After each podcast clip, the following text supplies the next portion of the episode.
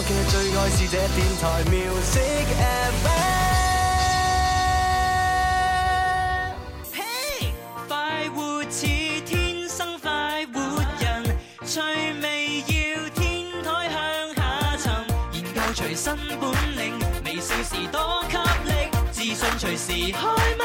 I love you baby，天生快活人，Oh, 哦哦天生快活人，Oh, 哦耶派對，天生快活人，耶耶耶，天生快活人。十月八號，歡迎收聽我哋喺呢個國慶假期後第一日工作日嘅《天生快活人》。咁啊，首先同大家分享一首誒好歌先啦嚇。咁啊，我哋咧呢個誒林林咧就已經首張個人嘅寫真 CD 專輯咧已經發布啦。係呢一隻咧就係其中一首舞曲，叫做赤色空間。張指引，真女人要到身體降温，假女人一於就似路人。不要緊，投入輕鬆氣氛，不要狠，雙手放開極吻。小女人隨着歌聲變身，蠢女人今晚變科人。嘿，買你嘅嘢食，誘惑佢不留痕跡，香水同紅唇開始角力，等我面幻揾你嘅蹤跡。Oh baby baby，how many can you see？Oh baby baby，my love is you and me。I want to give you a call，過往愛情愛出錯，揸跑車去探索，探索勝地有幾個？想不想嫁與我？隨時來拍和，誰台上給你更驚喜？想操控着時速，更吸引，更興奮，shake your body 盡快。專車速貼近，你跟我再拉近，Oh my baby，call me up tonight。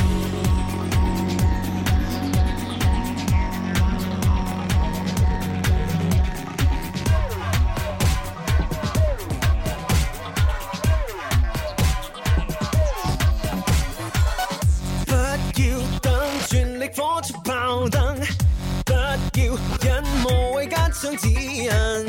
真女人要到身體降溫，假女人一眼就似路人。不要緊，投入輕鬆氣氛，不要狠，雙手放開極吻。小女人隨着歌聲變身，蠢女人今晚變瘋人。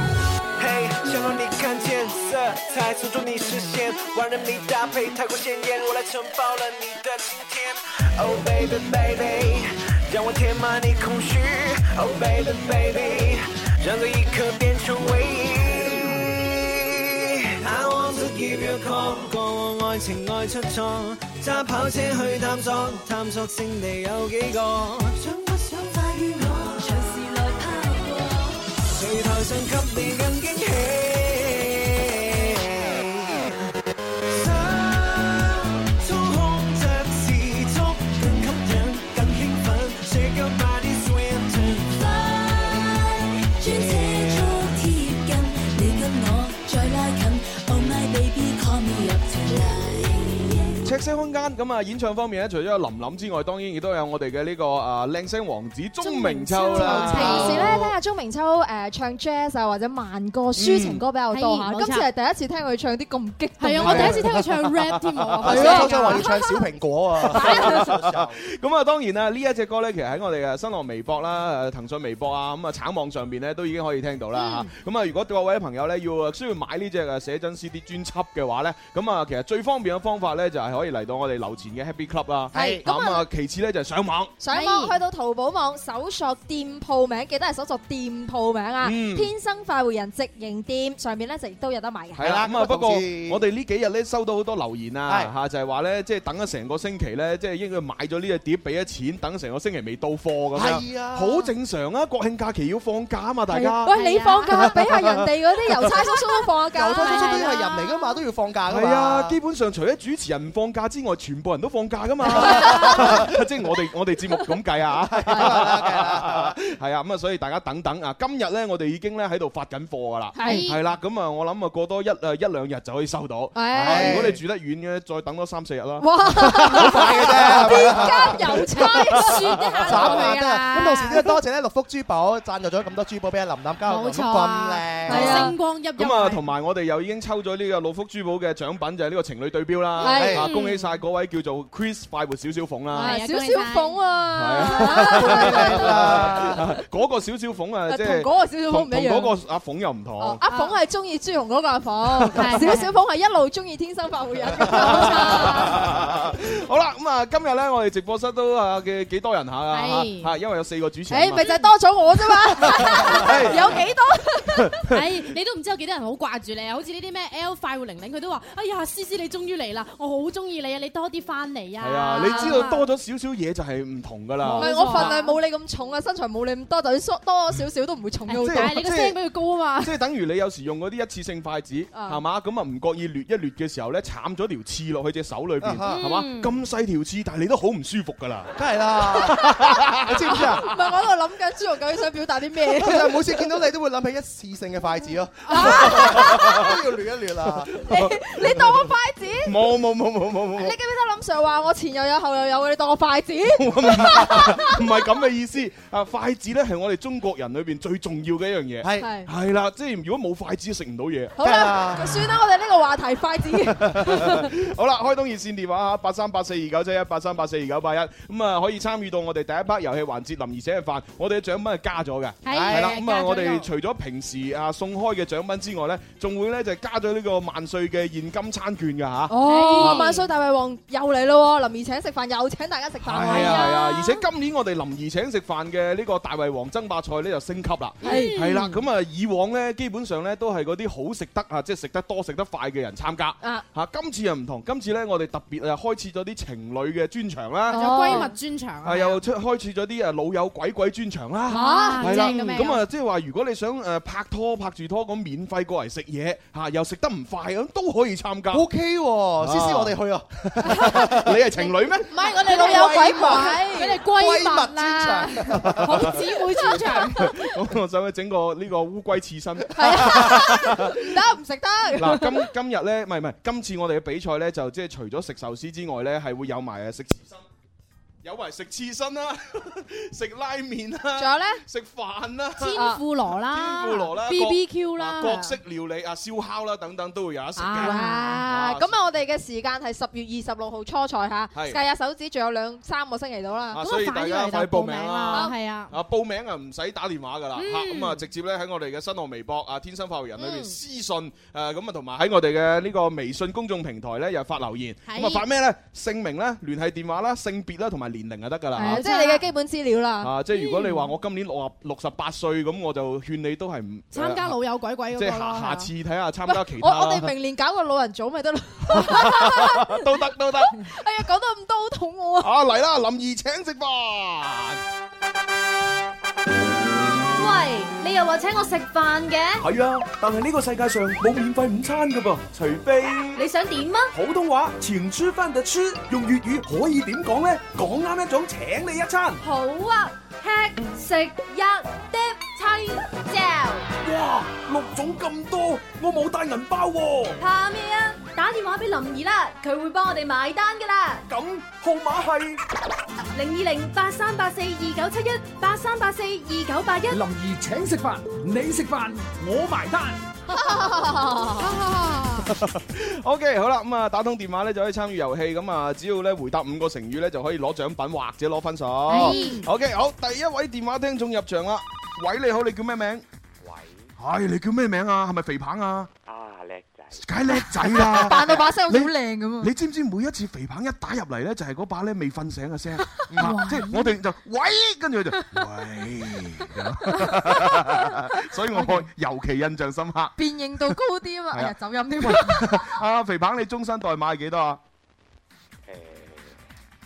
嗱，唔記得咗就唔得啦。嗱，係咪啊？未瞓醒咁啊？佢係咪次次唔記得㗎？我想係係啊，啊次次唔記 得。唔係啊，因為你哋冇講俾我知啊嘛。哦，好啦，當當我哋唔着啦吓，啊，雖然我哋講過無數次係佢啊唔記得啊，但係冇所謂，因為聽眾永遠係上帝。係啊，你再嚇係咁，我就只能俾個新嘅中心代碼你㗎啦，肥唔使扒唔。啊使唔使，我哋用翻電話號碼抄翻出嚟嚇。 O K，咁啊係我啦幫你查一查但啦。係唔緊要嘅，因為啲終身代碼咧，而家全部嘅嘅分數係歸零啊嘛。哦係啊係啊嚇咁啊，全全部嘅分數，如果你係開咗橙網帳號咧，就將啲分數導入去。係嚇，如果冇導到嗰啲咧，就全部都零分嘅。係啊，因為十二月二號已經過咗啦。係啊，咁啊，恭喜晒肥棒，你終於變零 分啦！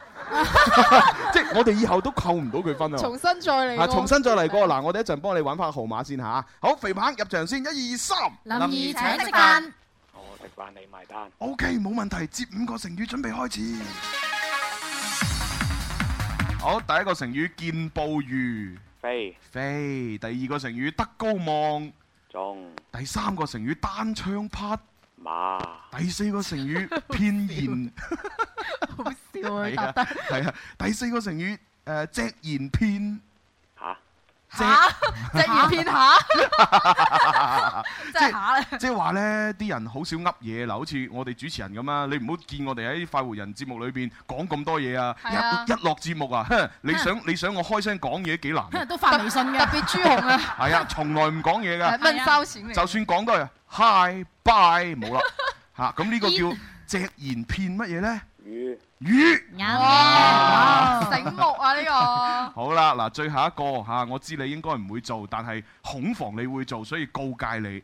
拈花惹嗯，好草係啱嘅，勁啊拈花惹草都答唔啱，佢就冇資格做男 人啦。其實都唔係勁嘅，呢幾個都好簡單嘅。係啊如果你唔識先至屎啊啦，你識到好正常。係啊，好啦，肥棒，咁啊，而家咧你可以去升職加薪題噶啦喎。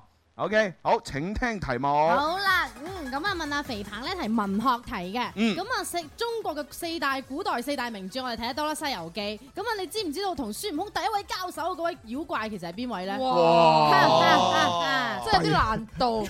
第一隻妖怪啊！嗱，通常咧 男人都會記得自己嘅初戀噶嘛，咁你記唔記得孫悟空第一次交手嗰位初戀係邊個啊？ 哦孫悟空交手妖怪關我咩事啊？就係啊，因哦為誒算啦，唔講啦。 真係關關我都事啊，刀叉事啊！你唔係二師兄 咩？哦，係喎，嗬咁所以梗係關你事啊！二師兄咁都係大師兄出面噶啦。哦，唔係，通常都係個二師兄俾人蝦。係啊，大師兄就走嚟幫。係啦，成日都係，哎呀，唔，哎呦，哥哥啊，我唔夠膽，我幫你係啊，咁啊，跟住要大師兄出馬。好啦，咁啊，究竟呢個同孫悟空交手嘅第一隻妖怪係咩呢？A 係邊係牛魔王，啊啊有啲常識覺得呢個唔係啦係嘛，我記得佢好後先出現噶牛嘛。魔王咪郭富城，點解？唔係大大鬧天嗰個係宮，喎係喎大鬧天宮係郭富城嘛？啊係甄子丹嗰啲啊跟跟住孫悟空係甄子丹嘛啊，跟住係二郎神就係啊邊個啊？何嗯潤潤東。東係啊，係啦，仲有周潤發扮跟住嘅仲皇大帝仲有咧，仲有功夫熊貓喺裏邊喎，即係離晒譜啊！啲妖精全部咁靚仔啊！幾搞笑啊好得意，好得意。好啦，第二個選項嚇，南山大王，哇！呢個真係唔記得咗係咩咩樣喎。南山大王咪沖咖啡㗎，南山大嗰個，王叫南山咖啡啊。哦係咯，南山大王啊，啊佢佢有咩法力啊？真係唔記得啦，呢個已經。好 C 第三個選項，運世魔王。哦，嗱呢個名通常都可以形容嗰啲誒好百厭嗰啲小朋友啊，哦，咁樣㗎。啊你隻運世魔王啊，係啊哇，我阿爺以前就話啊你個化骨龍啊咁，我唔知咩意思啊其實。白骨龍。 好啦，我哋嘅肥棒兄，你嘅答案係知啦。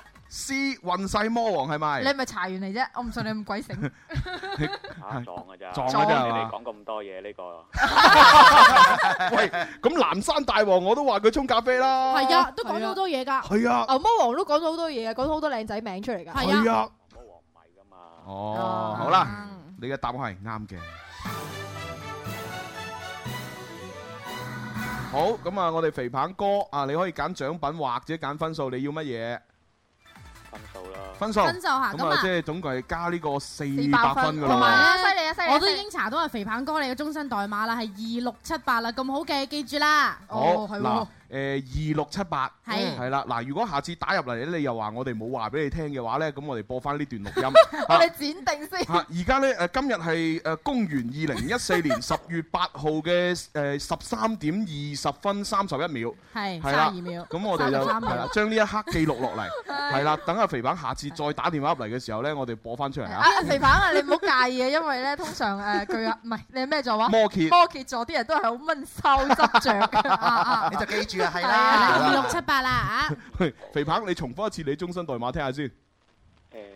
嗱嗱嗱嗱！嗱嗱，金魚佬嚟呢個十五秒啊，真二六七八啊嘛，啱啦， 好啦，嗱，加你四百分，咁啊，你嘅橙網帳號已經開咗㗎啦係嘛？開未㗎？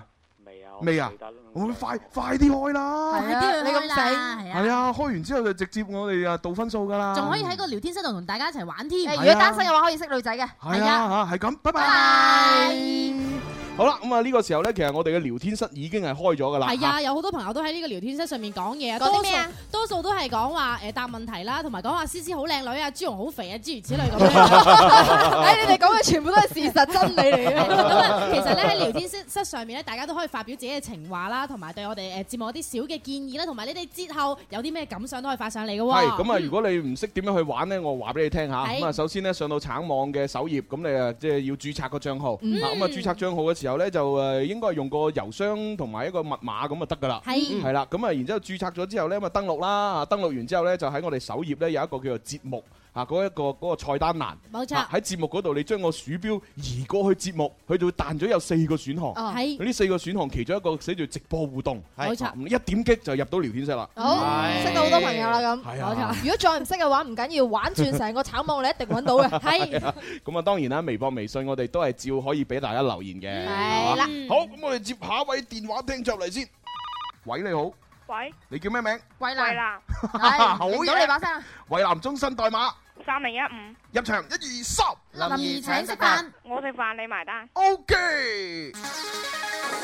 嗱，你睇蔚藍呢啲醒目仔我喺度啊，諗緊蔚藍究竟誒仲有幾多年會變聲咧？變咗聲我哋認唔到你噶咯因為大概就四年到啦。喎。啊，係啊其實想變聲好簡單嘅啫。點啊你只要整一個感冒啊，好似我咁樣樣啊，好好公喉咁嘅聲啊，真係。係咩？係喎，低咗好多喎，你真係把咧，聲使乜講？人哋 C C 講嗰啲變聲係終身咁變啊。係啊，你呢啲暫時我就啦可。以終身感冒。我想終身美麗得唔得？係啊，好，蔚藍請聽成語。喂，阿蔚藍啊，你你媽咪喺咪隔離啊？響哦，咁啊得啦嚇，因為蔚點解啊藍有有啲成語佢唔識即時問阿媽嘛。哦係係啊，咁如果佢阿媽話去洗手間，我等埋佢阿媽過嚟 先。咁如果耐咧電話去洗手間啊嘛。係啊。好啦，嗱，第一個成語親臨其景啊啱啦，第二個成語竊竊私係咪嗰個切切絲乜嘢啊？係啦，咩話？窃窃私语。啊啱有啦，嘅我好啲粵語啊！嗱，不過呢呢個咧就真係大家要留意嗯嚇，因為普通話咧就誒竊竊誒咪竊竊啊，係竊竊私竊語竊私語咁啊好多廣誒即係講廣州話嘅人咧就會受到呢個普通話影係咩響，竊竊嚇私語啊就講竊竊私語係錯嘅， 咁係咩咧嚇呢個係竊竊私語，因為哦爆竊爆竊係呢個竊啊嘛。係啊，係啦，即係偷偷地咁啊叫竊啊哦嘛，即係你冇你係講竊聽風雲，冇理由講竊聽風雲竊聽風雲啊 嘛，真係 啊，竊聽好似係吸線 咁啊。好，蔚藍第三個成語吓，誒琴瑟和乜嘢咧？啊，有啲難度啊！唉，人哋得十幾歲，唔怕佢阿媽喺 度啊，阿媽喺度就識噶啦。邊個琴啊？嗱，琴咧就係彈琴嘅琴，哦啊瑟咧其實都係一種樂器。係以前吹嗰啲咧。係啦，不過而家好多講普通話嘅人咧，受到我哋講廣州話嘅人 嘅嘅影響，都係互相影響啊係啊，呢啲即係我哋咪成日講得戚得戚嘅係啊係啊，佢就中意講得瑟。啊哦呢個其實咧都係嗰個瑟字嚟嗯嘅，係啊我哋咧就即係係喺呢個成語裏面讀琴瑟嚇，嗯琴瑟和乜嘢？即係兩種樂器，嗯，和和和就係和和唱嘅和，係。係啦。咁琴瑟和乜嘢咧？即係佢哋兩個搭埋一齊咧，一齊彈咧，一齊吹咧，就好正嘅。係啦，即係啲啊啲聲形容一啲嘢好好融洽，係啦，好融洽，係用係過啦另外一個咩詞啊？水乳交融咁樣。而家成日都講噶啦，係啊真係，我哋我哋誒做人互相就要點樣啊？係對人和善咁啊，先可以同人哋和乜嘢相處啊？和言係咪琴雙調啊？咩雙條唔係？唔條而家唔條唔係琴琴室和乜嘢啊？你琴室和條啊？你想佢哋唔使調啦，啱 channel 噶啦。和乜嘢？和諧啊！啱嘅。哎呀，唉琴室和諧或者琴室和鳴都得嘅。係啊，OK，恭喜晒。咁啊，哦唔係喎，第三個仲啫喎有兩個仲㗎，有兩個開心係啊咩唔開恭喜晒啦！第第四個成語啊，就係講你爹哋噶啦，清心寡乜嘢？做咩你要笑成咁咧？你又知道佢爹哋係咁樣 樣咧？因為係啊因為成日玩遊戲都係佢同佢阿媽玩，哦證明佢阿爸好悶，咁咪似你咯。冇冇人陪，係啊，所以就清心寡乜嘢？再讀一次，清心寡乜嘢？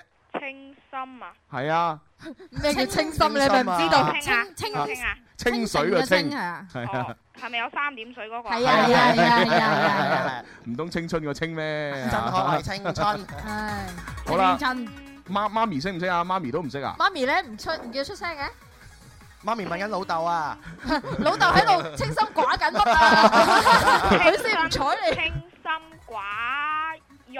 肉係啱嘅，哎哇呀！嗱，朱紅，我真係嚴重咁警告你啊啊！點啊下一點啊個唔好再咁難啊！對於一唔好咁個對於一個十零歲12嘅歲嘅小朋友嚟小朋友講，哦，得得得，好嗱，呢個成語咧就講你發育之後嘅嚇，脱胎換乜嘢？骨係啱嘅，哎呀！幾快我答得真係。啊，好啦，咁啊，由於時間關係咧，我哋問唔切升職加薪題咁啦啊。翻嚟咁快脆啊先啦係啊，咁我哋就轉頭翻嚟誒第二 part 開開篇嘅時候咧，再問埋呢個升職加薪題。好啊阿慧南，你等一等我喎，好唔好啊？ 好。哦，好啊。等啊等啊，等啊，朱勇哥十年八微年。微博附近嘅朋友咧，可以估下我哋下一個星星係咩嘅？係啊，係乖啦嚇，慧南 係咁啊啊，轉頭見。轉頭見係 Music, I love music。我嘅最愛是這電台 Music FM。东风悦达起亚广州风雅 4S 店、宝马汽车特约经销商广州昌宝、红牛维生素功能饮料、锦绣中华民俗村，与您一起准确对时。春有百花，秋有月，夏有凉风，冬有雪。气象九九三，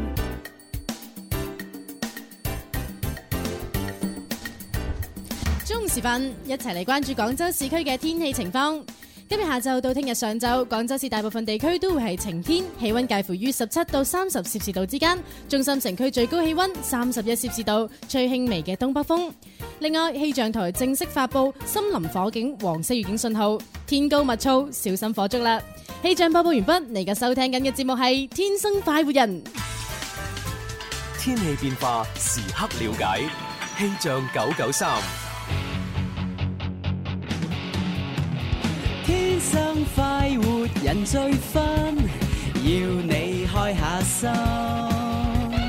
天生快活人最真，與你一家親，要你一家親。中午時分，咬住嚿三文治，飲住杯咖啡，聽林怡主持嘅《天生快活人》，享受人生最快活嘅時刻。Hello，我就係日日都咁快活嘅黃海芹。天生快活人，哦哇哇！哦哇！大家好，我係志雄。我係黐線。哇！我係蕭公子。 哇！我係細啲啊！ 哇！點點解要將阿側田擺咗落嚟呢個位啊咁搞笑？咪成日搞側田擺邊個位都搞笑。哦，係啊，係啊，唔係我哋突然間做咗一節目播一播側田嗰個，開心曬係係啊！啊哦喂，我哋可唔可以將佢天生快活人？哦哇哇！讓我記得戀愛過 的唔好係，讓我記得好過你。反反差太大啦吧？我覺得一定要將呢一個啊錄音發翻俾 側田。唔係，佢上次嚟我哋節目嘅時候，我哋都喺佢面前哇！我俾你啊兜口兜面咁播俾佢聽。係啊，仲問佢記唔記得添？佢咩反應啊佢咪笑咯，佢話：，誒，乜我我錄過啲咁嘅，有咩？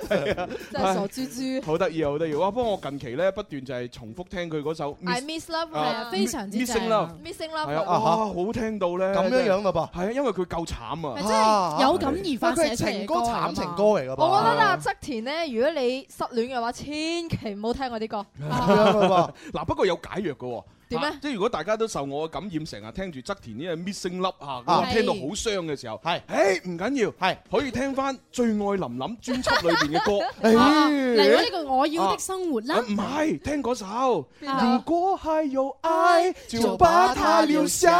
但啊係得啦但係林林隻專輯入邊有一隻歌都幾慘喎。邊隻係 咩啊赤色空間？唔係。嗰隻好開心啊！下世再愛哦嗱，其實林琳嘅 CD 裏邊咧有一個誒，你你攞林琳嘅碟俾我先，哦係係係你哋可以睇到目錄後邊嗰啲歌哦啊，係其實有三首歌咧可以拼成一句説話，係邊三誒首咁樣咧？啊？咁犀利？嗱，就係第九第四首。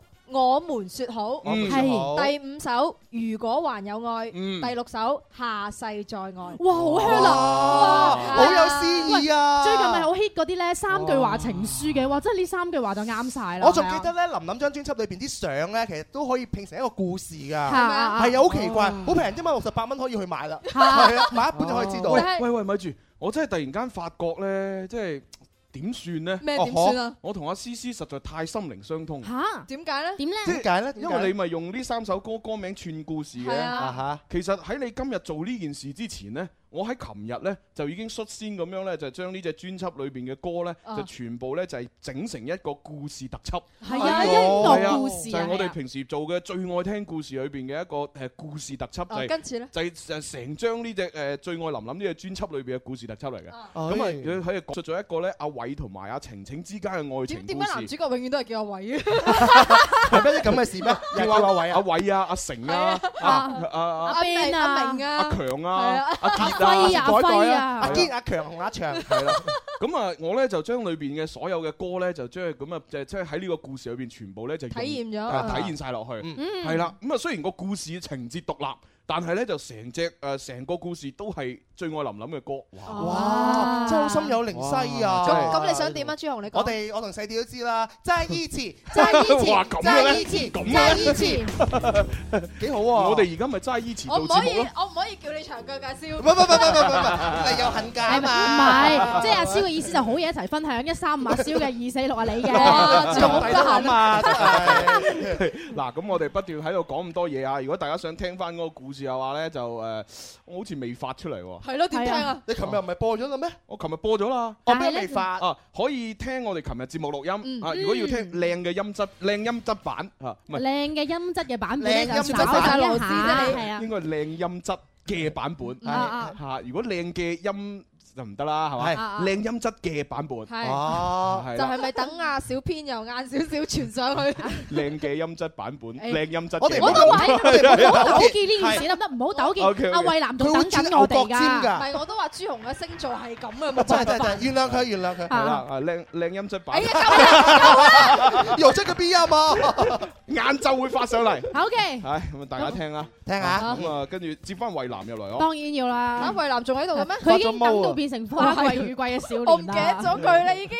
衛南，你未撳佢一咪？走咗啦，你撳走咗人哋啊係咩？哦，咁啊算啦，咁我哋就問一個升職加薪題，係咪佢嚟哦啊？呢唔知咧，聽下先。衛南，個喺度。啊，真唉，係好三眼啊！你媽仲好三萬 龍蝦咩？媽媽喺咪度啊？咩啊？媽媽喺咪度？喺度哎，得啦得啦，咁啊，成日問你人哋 阿媽媽係啊，成日後人你阿媽又叫阿爸清邊有啊？人哋 人哋唔使阿媽都答晒五條啦。好啦好啦，咁啊升職加薪題啊。好啦，咁啊，既然啊慧南咁鬼聰明，有問題 I Q 題啦。哦係啦，咁啊，從前咧話説，從前有一有一有有一有乜嘢啊？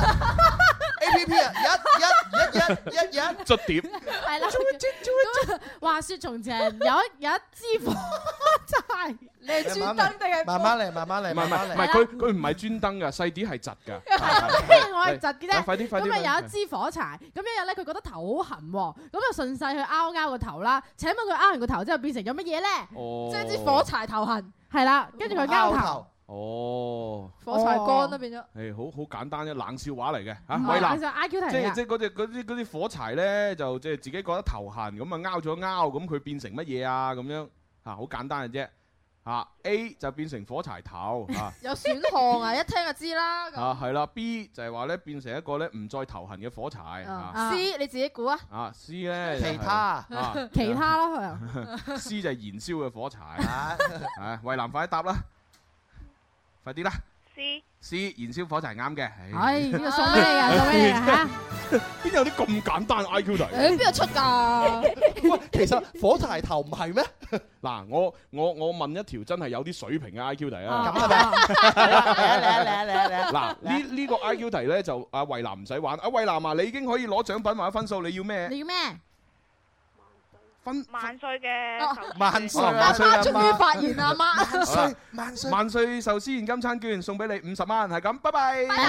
嗱，我真係問一個有水 Dạ, 平 I Q 嚟。嗱，冇水平唔好問喎。係啊，嗱，微博、微信嘅朋友參與。嚟你哦啱先個題唔算啦，啊而家呢題先算。係啦，係啦，咁啊，然之後嗱係咁樣嘅，係 à, 啊誒有一個數字，四百五十， 450450四百五十，嗯然之後咧憑呢個數字估兩位男歌手嘅名，嚇四百五十估兩位男歌手嘅名，二百五十我識啫喎，係係咯，邊個？二百五十係啊邊個？阿擺 胡，阿擺胡嘅普普通話意思就係傻傻地，傻傻地啊係啊係啊，咁啊，我我答案係蕭敬元咁都得噶嘛，係啊係啊係啊，嚇，但我係覺。得邊個係二百胡咪邊個咯，係啊啦，但係而家問嘅咧就四百五嚇，四百五十估兩位男歌手嘅名。佢有冇 tips 啊？係港台嘅定係誒 tips 咧就係要國語定粵語去諗㗎？係有冇英文㗎？佢哋係唱普通話歌嘅，哦普通話嚇唱國語歌。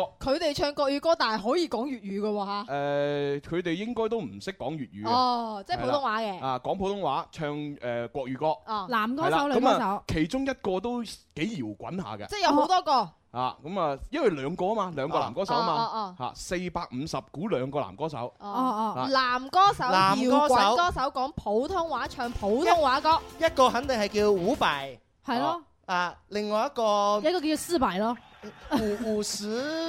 算啦，呢個遊戲唔係俾你玩嘅，係升職加薪題嚟㗎嘛呢個係好有水平嘅 I Q 問題，係啊所以係俾啲好有水平嘅人去答嘅。咁咁啊，我玩咪啱咯。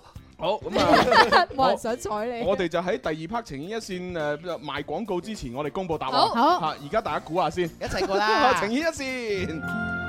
愛可以係永恒，亦都可以一剎那消失，愛可以偉大而包容，亦都可以自私而刻薄。愛唔一定會有結果。但只要愛過，但只要愛過，就一定會刻骨銘心。離合散聚，悲喜交集。情牽一線，幫你表達。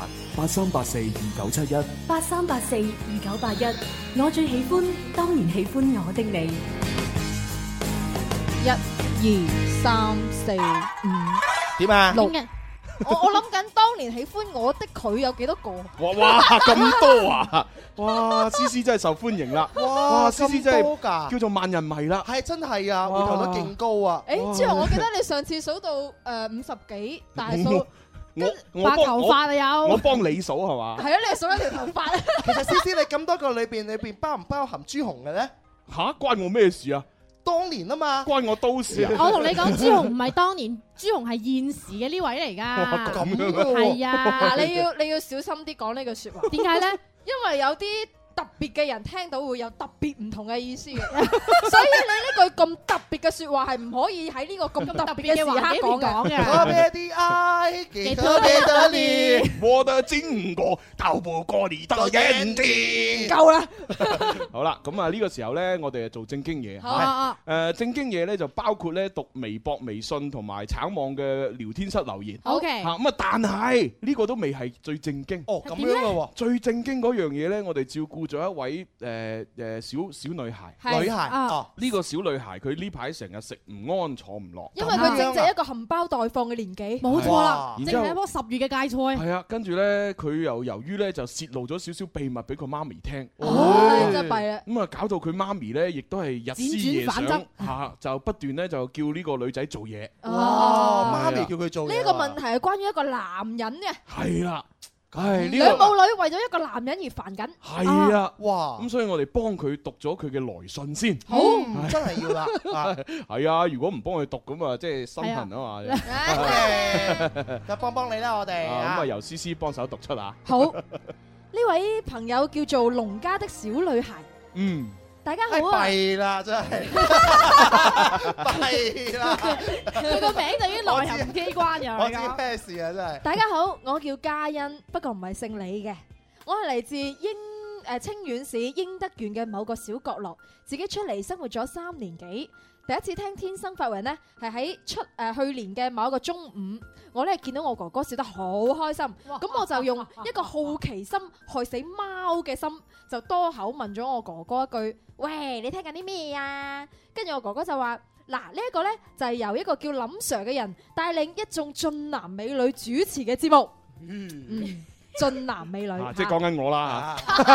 俊男美美女 C C 啊，咁啊，聽哥哥一講咧，誒，我又多手喎，就搶咗一隻耳機就塞入自己嘅耳仔裏邊啦。咁啊，開始聽啦，聽到詩詩好大聲咁喺度，好開朗咁笑。朱紅哥哥有深度嘅話中有 話，哇我都話佢呢個星座係很悶騷嘅好高讚美嚟啊㗎，話中有話嗱，而。細啲姐姐咧就輕快當中帶住微笑嘅言語，哇！咁都俾你聽到，我啊輕快當中帶住微笑，你犀利喎即係輕佻啊係啦，而子父同埋蕭公子哥哥嘅聲音咧，啊講真咧，一開頭我真係聽唔出邊個打邊哦個，啊不過後嚟聽多咗，哈哈，我終於分得清啦。係啦哦聲音總係帶住一啲搞笑又搞怪嘅幽默氣息。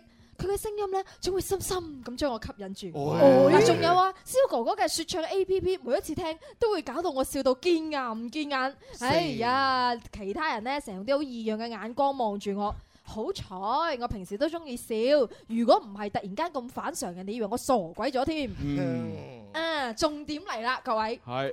蕭哥哥啊，平時呢我都喺收音機旁邊聽你哋嘅聲音，不過我終於喺呢一個日子，你一定要記住呢一個日子啊嚇！係二零一四年九月二十三號啊，呢一日犀利啦！我終於見到蕭哥哥你嘅真面目啦！啊 喂，通常嚟講話見到人嘅真面目就係都 會打個突㗎啊就係話平時我以為你好好嘅， 啊我今次終於見咗你真面目啦，見到你你仲 死見到你真面目啊！係啊，哦原來你真面目咁孤寒 係嘅，啊咁醜陋啊通常見完真面目就冇下文㗎啦喎咁究竟呢個真面目係咩係咧？噔噔噔噔噔噔 噔原來你比我想象中仲要 靚仔啊！喂咁睇嚟佢喺想象中諗你應該好入 嘅啫喎，一聽把聲就知好市儈嗰啲 樣，其實原來唔係啊！真係弊啊，真係。好，繼續啊！嗰日咧，我仲要多謝海婷姐姐同埋一家人嘅幫忙，亦都要多謝朱紅哥哥應承幫我叫阿蕭公子出嚟同我影相。蕭哥哥啊，可以同你影相咧，我真係唔知開心到點形 容嘅。我仲記得咧合影嘅時候，因為你太高啦，我先去到你誒嗰、個腰喎膊頭下少少嘅位置嗯，重啲講咧，即係假底位啦。 咁啊，但係你同我講，你話哎誒唔緊要啦，我踎低啲同你影啊咁。哇！當時我真係覺得自己同你嘅距離拉近咗好多，近到我一轉個面就可以錫到你。有冇咁寫㗎？佢真係咁寫啊！咪加鹽加 醋，哦一轉個面就錫到啦，唔哎唔係唔係唔係，仲有仲有，哦其實我真係有一股衝動去錫你㗎。哦，不過我又好驚嚇親你，所以我唔敢輕舉妄動。喂喂喂喂，下次有啲咁等我嚟啊， 喂我我唔係啊，你都有啊，快活小小鳳嘛？啊，唔係唔係唔係，唔係快活小小 鳳，係阿鳳啊嘛。係我我唔怕呢啲刺激嘅喎，雙鳳齊下。係啊，我我嚇大嘅 嚟喎，重重點嚟啦，重點嚟哦啦係係，翻到屋企啦佢哦。翻到屋企，我將我同阿蕭哥哥嘅合影攞俾阿媽咪睇。啊，阿媽突然間講咗一句可以令到我噴血嘅説話：咦，呢個男仔睇落幾好噃，不如叫佢追你啦！啊！我真係諗唔到，阿媽竟然會叫阿蕭哥哥你嚟追我，唔知道蕭哥哥你會唔會願意咧？各位一家人，我知道你聽到呢度，你嘅反應係好強烈嘅，但係你都唔可以知道我而家嘅心情係幾咁強烈，興奮咗幾咁耐。蕭哥哥， 你慘啦，連我阿媽都睇上你， 要你做佢女婿。蕭哥哥，你小心啲，下一次我唔會咁簡單就放過你。哇喂喂喂等陣先，喂我喂有，快啲擺嚟擺嚟擺上 喎，呢封咪情信 嚟㗎？我覺得好似追數多過似追人 喎。追債哇！下次嚟就唔係咁簡單咯喎，係啊，你講小到心啲啊！唔係你千祈唔好踎低個身咯。咁咯喎如果咪真係一啖嘴埋嚟嘅。我着着高靴添啊，要 啊！未講完，未講完。哦，啊，蕭哥哥，你睇下，我第一次寫信嘅對象竟然係你，唔知道係你好彩定係唔好 彩。唉，好啦，我都啰嗦咗好耐，我唔啰嗦啦。最後祝《天生快活人》節目收聽率越嚟越高，亦祝蕭哥哥主持嘅音樂夜未眠越嚟越精彩。喂執執咗啦，哦執咗啦咗啦， 冇咗啦。執咗啦。係啊係啊，真係。唔緊要，你嘅誒最愛九九三嘅新聞播報依然係高過天生後人嘅， 多謝多謝收聽率依然係高過我哋嘅。聽九九三係最後一句就係畫龍點睛，哦，終結句皆因鍾情於蕭公子哥哥。哇我知道我自己寫得唔係咁好，呢一個係我第一次寫嘅信，唔好見怪哦。哇你已經寫得好好喎寫得好好真係寫得好好啊係啊，係啊，又要將你嗰啲少女嘅忐忑寫到咩？係啊問你係啊未即係唔好講佢過程係點樣樣啦，佢嘅即係內容嘅話，我哋開心噶嘛。嗱，你你睇清楚，我一字都冇漏噶，唔係我自己著數。我就唔信啦，不過真係相當之好咯，係啊最咯。正就係話，誒，我本來都想錫噶啦，係啊啊，點知就係怕嚇親 佢，係 啊，如果嗱，蕭公子，如果你唔怕嚇親咧，下一次真係可以俾人錫到嘅喎。其實我想還原翻當日嗰個情況係點樣樣啦。哦，其實即除係咗你印象好深刻啦。當然啦，仲有一家人 噶嘛，有好多朋友咧喺外地走過嚟啦，唔單止同我影相，同朱紅影相啊，同你唔細使啲影講其相啊他，人係啊，你得就啦講嘅，你就唔好拉晒我哋落水思思啊去咗邊度啊？嗰時你唔喺度，咁除咗同佢影相之外嘅話咧，仲有好多其他一家人啦。其實嗰日嘅話咧，我係好開心嘅，即係唔係你可唔可以唔好講啲唔好嘅説話啊？講翻你真實感受啦。我唔係想講咩啫你你可以唔發表啊，你可以人哋問誒佢可唔可以，你願唔願意俾佢其實錫就啊封？信嘅內容嚟講嘅話咧，其實俾大家製造歡樂同埋開心咧，我哋嘅目的係達到咗。你講啊蕭我唔想俾佢繼續講嘢願唔願意俾人錫啊嗱，如果係我，我咁答你點嚇答如果你真係想嚇我咧啊，我唔該你搽啲唇彩先。我哋真係搽咁點咧？咁咪搽咪好咯。咪最好大紅色。嚇水潤嘅，À, 水潤 à, 啊啊啊係啊，哦 咁咯喎，係啊，哦嚇咁就我唔介意，要特定牌子喎，送隻歌俾你啦，咁 sweet。糖不甩。唉，蕭公子真係善善殺旁人，唉，使咩善殺啊？你都大把啦。我冇。願望便你知，愛得似一首唐詩。誰和誰去在今天享受萬世的糕點？看看床前，看看你兒甜像不思。來重頭愛一次，來懷舊愛一次，以湯圓爆了萬語千言，以湯羹捐上萬年好意。情意深，糖不甩。誰是幸福的愛人？雲在天，甜在心，會念心氣質。很想哼出三生注定的音韻，願意變糖不甩。誰又認真的愛人？淋在心，甜在心，要像鴛鴦戲水地陪襯。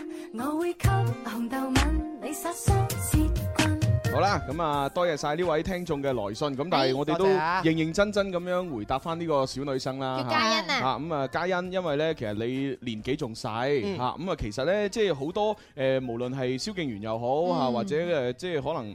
即係女仔會對一啲有才華嘅人咧，即係細細個嘅時候對佢有一種傾慕嘅感係冇覺，嗯錯係啦，即係甚至乎有可能誒，呃即係如果你誒學校裏邊有個語文老師，可能稍為誒生得俊俏啲啊，然之後誒出口成章嚇，出口成文，你可能都會對佢有一種傾慕嘅一種感覺。係嚇啊傾慕係好正常嘅咁啊，但係呢種咧係唔係男女之間嘅愛咧，其實好難講，係啊係嘛？咁啊，就算係與唔係都好嚇，咁啊唔好太太過去着誒在意先嚇，因為你而家仲要任務咧就係讀好書嘛。係啦冇錯係啊。你升到大學，而你對蕭公子就真係仲有感覺的話，咁你就嚟啦。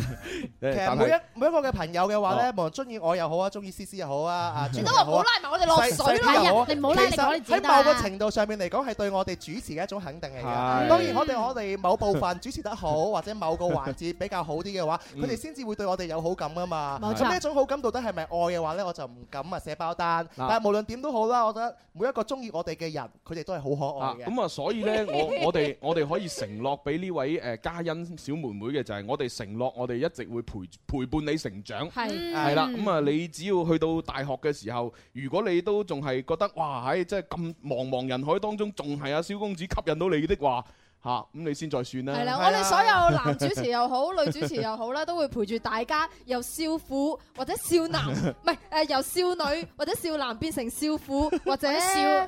少爺，少爺，喂，少婦點解變成少 爺？呢 樣嘢真係變成少爺咯，係啊少年變少爺係嘛？係咁啊，反正就算點都好啦嚇，即係蕭敬元總有一日係會娶人娶娶娶娶成娶家立室妻。嫁人嘅，你做咩講到個取字？取取取取取取取，即係想叫我娶三次即係佢啊！始終有一日都會啊娶個女人翻屋企，係嘛？睇咁下啊，邊個唔好彩啦。係啦係啦。我最中意朱容嗰句啦，我我哋以為你話最中意豬肉。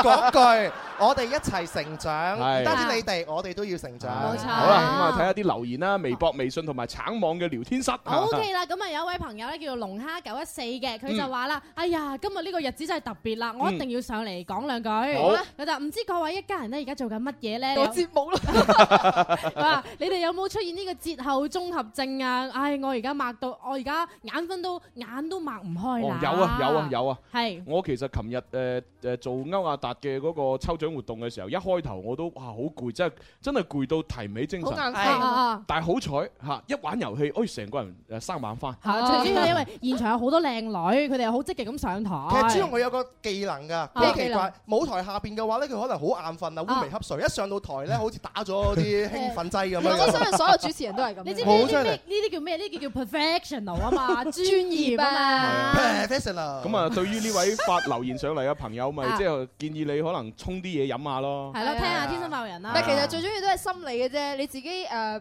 即係唔好再諗咁多啊！放假點點點係啊誒，仲有一個可以諗下嗱，今日已經星期三啊，係係啊。但係對於大家嚟講，今日第一日翻工啫嘛，係係啊咁啊翻三日又可以放假咯。哎呀係好啊係嘢啊，真係㗎，永遠都係咁樣嘅，好勵志啊嘛！係啊諗到翻多兩日就可以放假。係啊係啊係嗱，呢個有問題哦喎。飛魚物要一九八八話一家人你哋好啊，有一個話題就係啦，係完美主義嘅男人同埋大男人主義嘅人一齊會點樣樣咧？咁樣好唔好㗎？哦，即係一誒男嗰個就大男 人，個女嘅就女嗰個就義完美主完美主義，義一定係處女座啦，唔使諗 啦，兩個喺埋一齊。有冇歧視處女座？係啊，幾好㗎。完美主義係 啦，同埋一個大男人主義嘅。我覺得無論無論咩性格夾埋一齊咧，都有可能好，有可能唔好喎。係咯冇錯，睇係下啊有冇話題啱唔啱傾啦好難好難誒講話真係好定因唔好為㗎嗱，有啲人咧就話夫妻要互補啊嗯嘛，啊係係嘛，一一個多嘢講，一個少嘢講啊係啊，咁啊會一粒一突啊嘛。係但係有啲人咧就話喂唔係喎，佢哋兩個要成日嗌交冤家咁，佢成日嘈哦，但係咁佢先開心哋喎感情又好好咁睇下樣邊一喎。種類型你追求嘅唔同嘅就唔同。係咯，真係係㗎喎！啊你啱啱講咗我想講嘅嘢啊。係啊，你哋兩個都心有靈犀。佢佢又咁啊喎，佢成日嗌交，我識個朋友佢啊分 手啦咁啊係啊，嗌咗大概十年左右啊係啊，最尾真係分咗手 啊！切咁都有，其實唔一定下下嗌交真係會好噶，冇錯嗌得多都傷和氣㗎。但係如果唔嗌咧又唔好嘅。嗌交喺某程度嚟講都係一種生活情趣嚟嘅，啱啱啱係有個度啦。咁啊，呢位朋友叫做靜怡咧，佢都有問題嘅。嗯哦佢就話啦：各位一家人，你哋好啊！嗯我同我中意嘅佢咧係喺微信上面識嘅嗯，好偶然咁佢執到我嘅。佢執到我嘅漂流瓶啊！哎係哎咁其實咧，佢喺天津，而我喺汕頭。佢哇係八七年嘅，我係九五年。係啦，我而家係單身嘅，但係咧我就愛上咗佢啦。輾轉反側嘅失眠夜咧，都會夢見佢，嗯就喺一片淚水當中扎醒。我真係好難過，你哋話俾我聽應該點算好咧？因為咧呢個男仔有女朋啊友啦。唉，忘記佢，忘記佢，唉， 我哋假嘅呢啲 係啊，我哋去廣告先啊，轉頭再玩。天天收聽沒變改，自留有塵埃。眼界聽覺為我開，幸有這電台。伴着日落又再升，永遠好心境。我嘅最愛是這電台 music ever。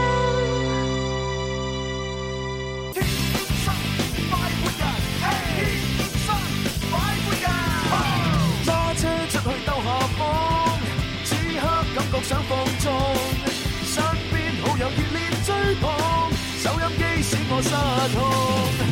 你我最愛快活自由，天空海闊歡笑永久，快快與我進入直播，天生快活人，翻你。想表白又開唔到口，周年紀念又唔知做咩好啊！係時候俾個驚喜佢啦，快啲打嚟八三八四二九七一或者八三八四二九八一報名情牽一線，同佢表白啦！祝各位有情人終成眷屬。大家好，我哋係 Mr.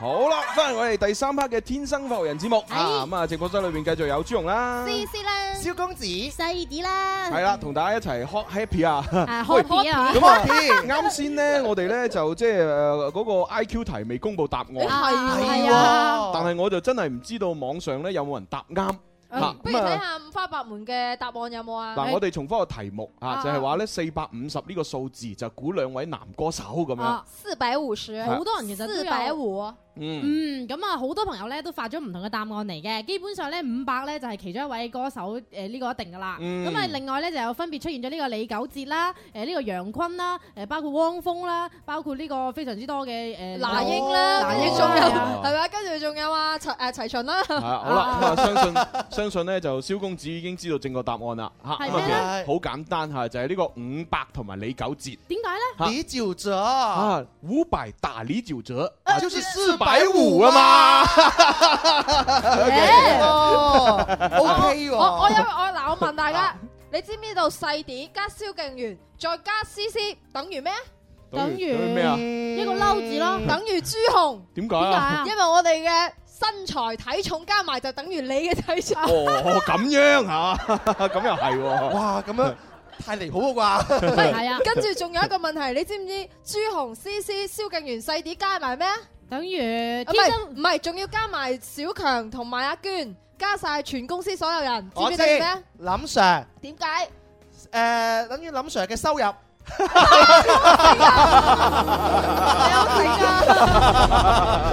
只係咁嘅啫。好啦，咁啊，既然傾到啲咁咁沉重嘅話題，你好沉重啊 我我哋同大家講啲輕鬆啲嘅。好啊輕鬆啊！啱先喺廣告時間呢，就小弟不才已經用自己嘅新浪微博呢，就轉發咗呢啱先同蕭敬元表白嗰個女仔嘅相出嚟啦。哦，喂，嗱，快啲睇下但係但係其實唔關唔關我事，蕭敬 啊啊元。點啊點啊！唔係我出賣你啊啊啊，出賣你嘅係胡志錦。胡志錦佢佢做做咩乜嘢咧？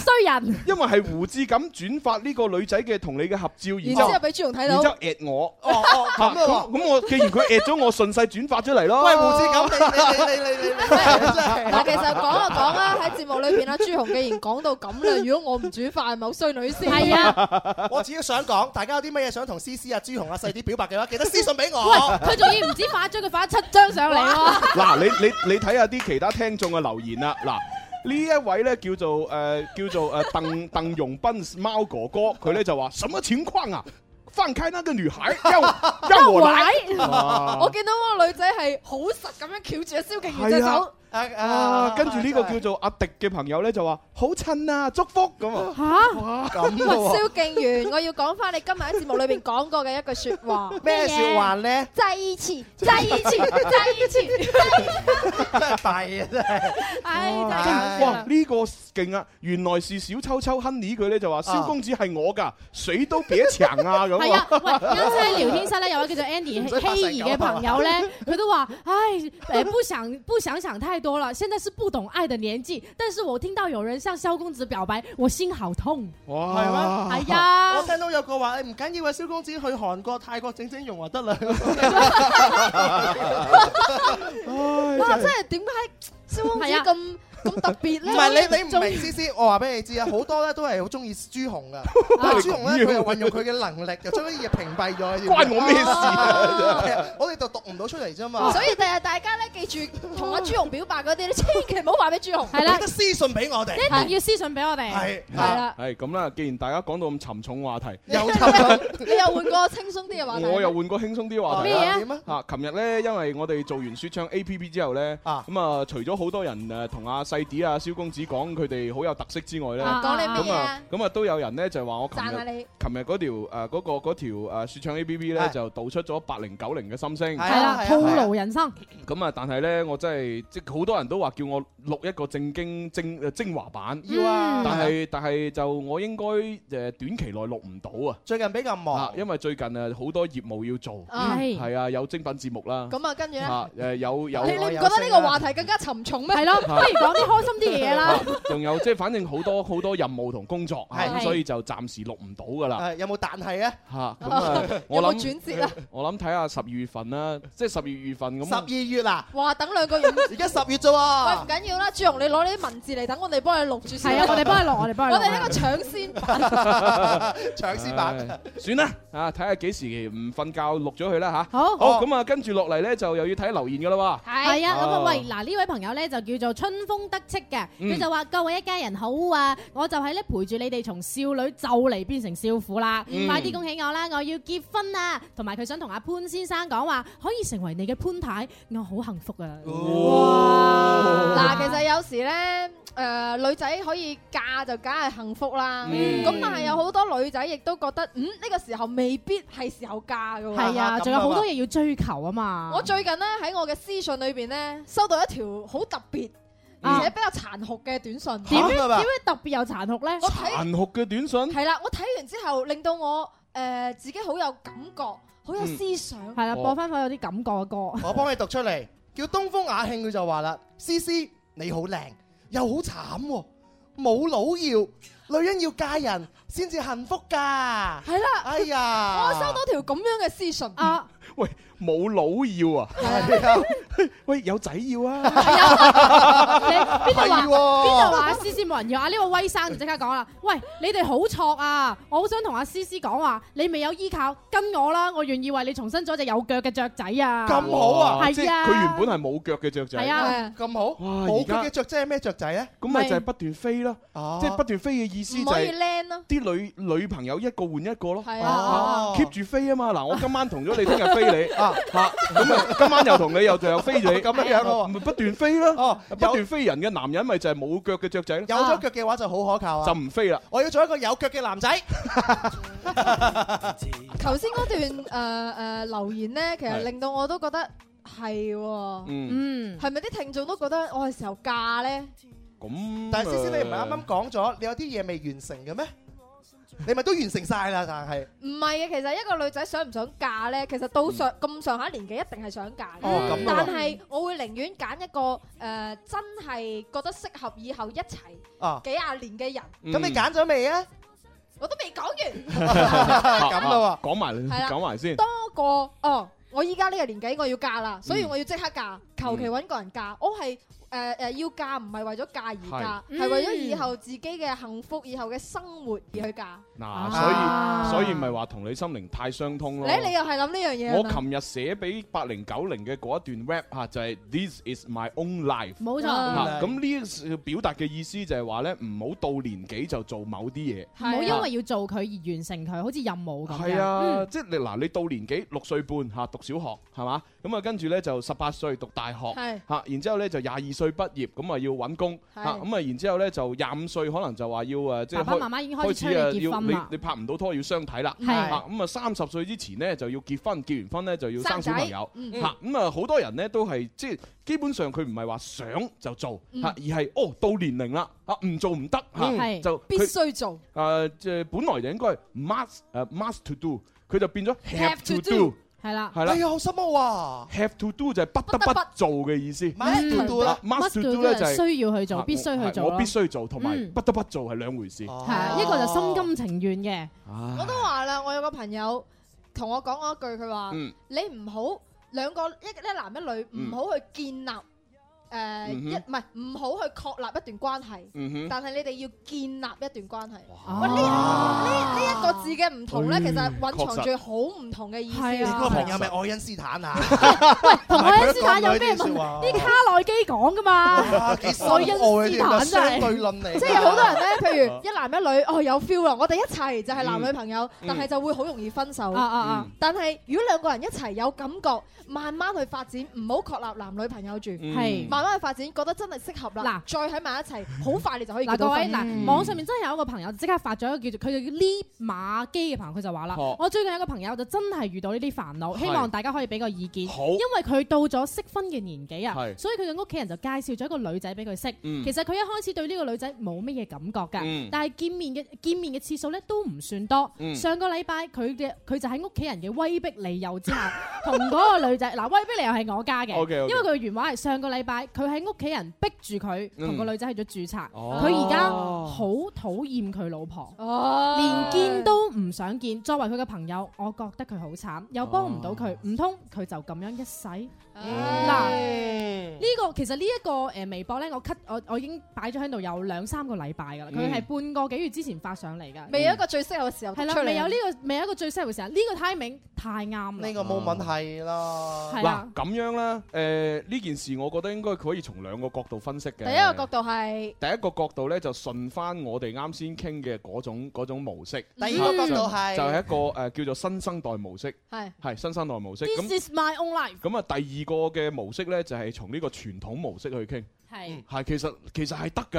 啊嚇。誒，如果從我哋新生代嘅模式去講呢，就係就係會係講誒，你真係作為一個男人啊嚇，嗯你太冇主見啦，嗯嗯係嘛？咁誒。勉強冇幸福啊嘛，嗯哼咁所以就算你而家真係可能啊兩個拉埋一齊，可能真係結咗婚勉強啦，過日子啊係咁可能你經過一段時間之後呢，真係有可能會離婚。係嗯啊，嗯咁呢個只不過係講真新生代咁樣分析啫。但係如果你用翻傳統誒嘅分析誒呃問題嘅方法呢，其實你同呢個女仔係有可能噶。點解呢？有可能嘅。其實有一句説話呢，叫做唔盲婚啞嫁。係唔係唔係，一切的安排都是最好的安排。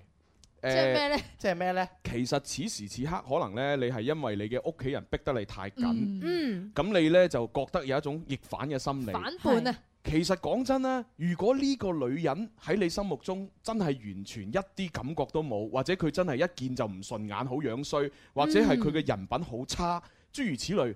講真，屋企人點逼你，我相信你都一定唔會簽嗰張嗰張結婚紙嘅。冇錯。 I don't do。係啦，即係好明顯，你肯簽嗰張結婚紙，除咗你屋企人逼之外，其實呢個女人呢，其實係符合你嘅要求係㗎。起碼你覺得，誒，就算點都好，仲勉強過得下去，係咪係啊先？仲係見得到都係順眼即嘅係。係啊，即係作為一個男人，你冇可能佢完全你唔順眼，你一會會你會簽噶嘛。其係實啊其實你咧係俾你屋企人逼。逼得太緊要啊逼得太緊，嗯你就太逆反啦！即係其實你對呢個女仔並不是那麼的討厭，係，嗯咁你討厭咪只係俾人逼嘅感覺。係冇錯，你討厭你阿爸阿媽逼你啫。係係咁咁，所以其實呢，即係有可能呢一件事係上天安排俾你一個最適合同你喺埋一齊嘅人。係啦，嗯因為如果你自己去拍拖或你唔一定遇到一個適合你嘅女人，但係而家阿爸阿媽幫你從客觀角度分析，就唔係從你主觀，從所有客觀角度分析，覺得呢個女人係喺你生命當中最適合嘅，嗯咁所以就安排咗你哋喺埋一齊。係咁而雖然你係逆來順受，但係可能你過一年，你會哎呀越睇越越順眼。 OK 喎啊過兩年，哇越覺得佢好賢唔惠。錯噃係啊，過第三年你覺得哇喺我哋兩個簡直就係天生一對。係啊，其實從某一個角度嚟講，爹哋媽咪係絕對唔會害你噶嘛，唔嗯會冇錯唔會揀一個誒絕對唔啱你，揀條錯路俾你行㗎嘛。所以呢句説話就叫做一切嘅安排就係最最好好嘅嘅安安排。排呢句説話呢，我覺得喺日常生活裏邊好多地方都適合 㗎。係例如話誒開好勵志啊車見到塞車嘅時 候啊，係啊，都係最好嘅安排。係啊。嗱，咁係啊，同埋仲有另外一句説話可以講俾你聽嘅，嗯邊個啊就係話誒誒點講呢？我哋我哋年輕人呢，即係如果新生代咁八八九十後咁樣呢，即係有一個思維模式係咁，嗯一樣嘢如果壞咗，你即就刻換你就換㗎啦，你唔會整嗯係啊係啊你唔會係啊係整啊。但係上一代嘅思維，傳統嘅思維就係壞咗，喂，我仲可以整啦，係啊我仲可以修補啊，其實每個人嘅關係都係一樣，冇嗯唔唔單止係愛情啊，其實係嗯友情啊、親情啊都可以係咁樣。係，咁所以我俾呢位誒男士嘅建議呢，就係既然你已經簽咗紙啦，我覺得你就唔好再用我哋而家新生代嘅嗰種，誒壞咗就換咁樣嘅諗法唔好，嗯你就係用翻我啱先講傳統思維嚇，一切的安排都是最好的安排。咁啊，當然啦，如果你係未結婚仲有得掹 嘅話咧，我都可以建議你用翻我哋新生代嘅我就是我的想 法。 This is my own life，換一個一切嘅安排係最好嘅安排，已經既定事實嘅事，你冇得去改變，你先去做啊！係啦，係啊，嗯唉，真係突然間有咁沉重嗰啲話題真係嚇。啊，張國榮哥哥都有得唱啦。啊，不用粉墨，就站在光明的角落。我就是我，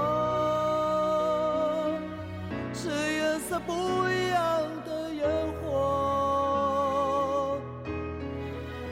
天空海阔，要做最坚强的泡沫。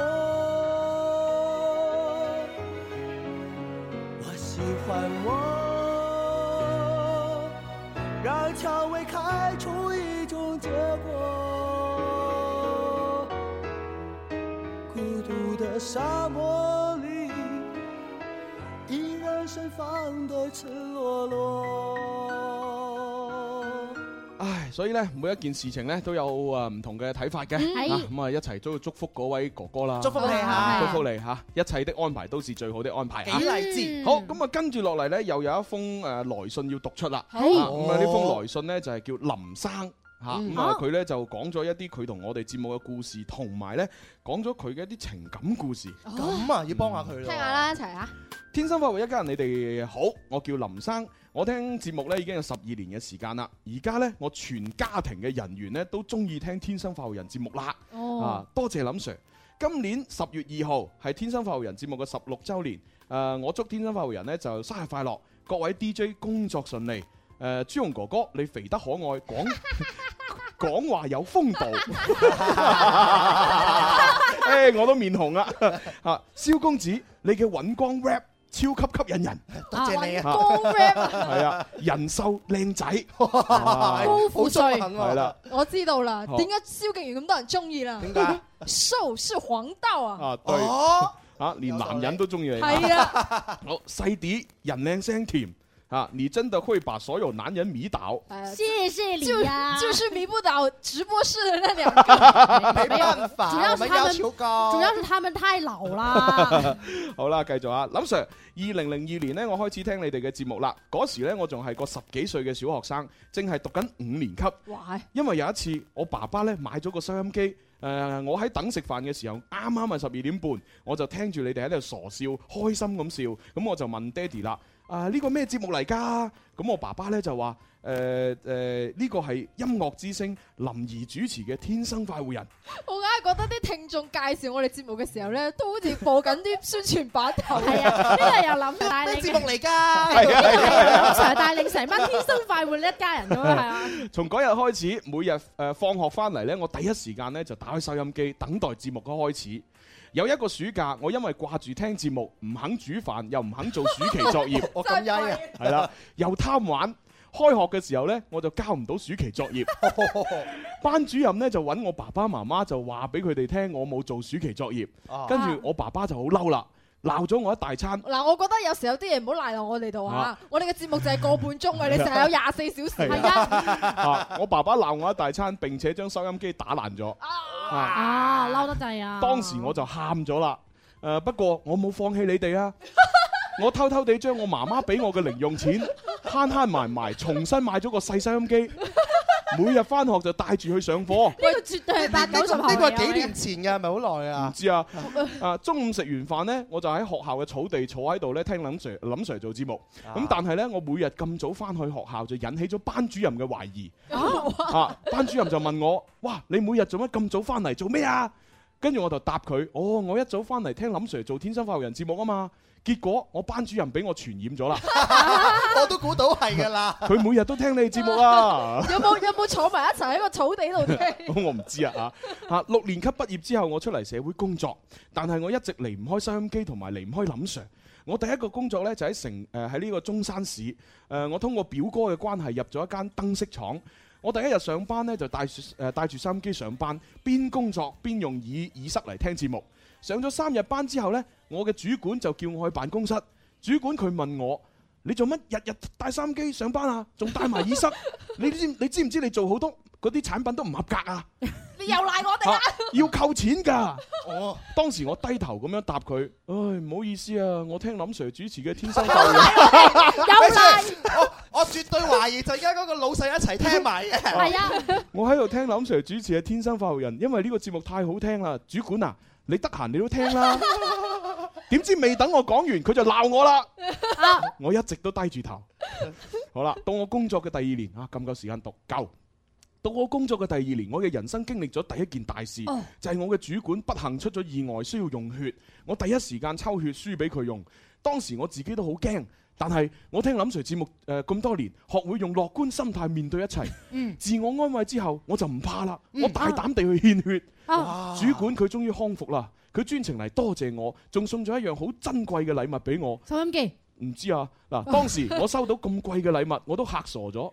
哇，會唔會送間屋俾佢咧？咁好啊送個女俾佢可能啊啊，呢個主管女嘅。啊啊啊！誒誒，從呢件事開始，我每年都係獻血嚇，就係從嗰時開始，我一有誒時間就參加公益活動，助人為樂啊嘛，咁樣。好啦，咁啊時間唔夠讀晒封信，嗯哎呀咁啊聽聽日再讀啦，係啊啦讀埋啊結尾哇，啦。幾好喎係前邊啦啊，咪但後邊係佢仲有感情問題㗎係嘛？係啊，但係我一直係諗唔明嘅。點咧？中中山嗰邊嘅制度咁鬆嘅咩？我咩意思啊我哋廣州呢邊唔可以咁輸血㗎。即係啊輸血係一定係要廣州即係血液中心喺血庫嗰度攞血，攞到過嚟仲要做一個交叉配血先可以輸血。哦，可能佢中間有好多過程佢忽略咗咧。係可啊係能咯，係反嗯啦係啦係反啊反正係唔可以話，例如 C C 要用血，就算我同你同等同樣血型，我唔可以直接輸俾你嘅，嗯一定要係喺血庫度攞血過嚟交叉配血之後，O K 先可以輸。醫院都好規範啊嘅，省略咗啫。係啊，可能省略咗啦。嗯係啦，好啦，咁啊，只能夠聽日先繼續讀呢個後後邊結果啦。好啊係啊，咁啊，有冇咩我哋啊去去去林兒請你飯佢入妹咯，係啊係食飯唔係老老人家係一飯，我哋老人家係識 分衰仔。一飯衰仔，俾俾我食得我好肚餓 啊！好啦，聽日再見，拜拜。拜拜。听吧，嘻嘻哈哈，我们穷开心。